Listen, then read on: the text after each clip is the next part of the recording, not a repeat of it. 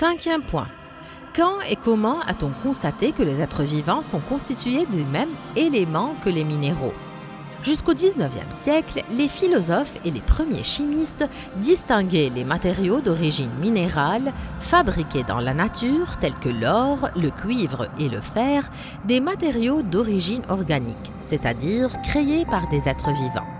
Ceci était dû au fait que la science de l'époque était incapable de développer les techniques nécessaires pour analyser les compositions. Une découverte accidentelle faite par un chimiste allemand appelé Wörthler a révolutionné cette théorie en 1828 en chauffant deux composés de nature minérale, le cyanate d'argent et le chlorure d'ammonium, quelle ne fut sa surprise de voir apparaître de l'urée, une substance que l'on ne connaissait que dans un fluide biologique comme l'urine.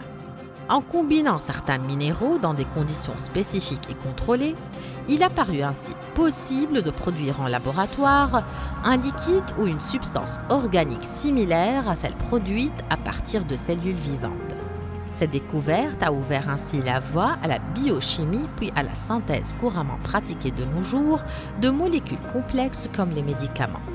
Et grâce au progrès de la chimie organique, il a été prouvé que les corps des animaux et des êtres humains contiennent un certain nombre de minéraux tels que le calcium, le zinc et le magnésium, dont on ne peut se passer en raison de leur importance dans le métabolisme et la formation des cellules. Parmi les éléments essentiels présents en grande quantité dans les êtres vivants se trouvent le carbone, l'oxygène et l'hydrogène, ainsi que le potassium et le sodium qui remplissent une fonction très importante car ils aident à transporter l'oxygène dans les molécules, ainsi que l'élément iode que l'on retrouve dans la glande thyroïde.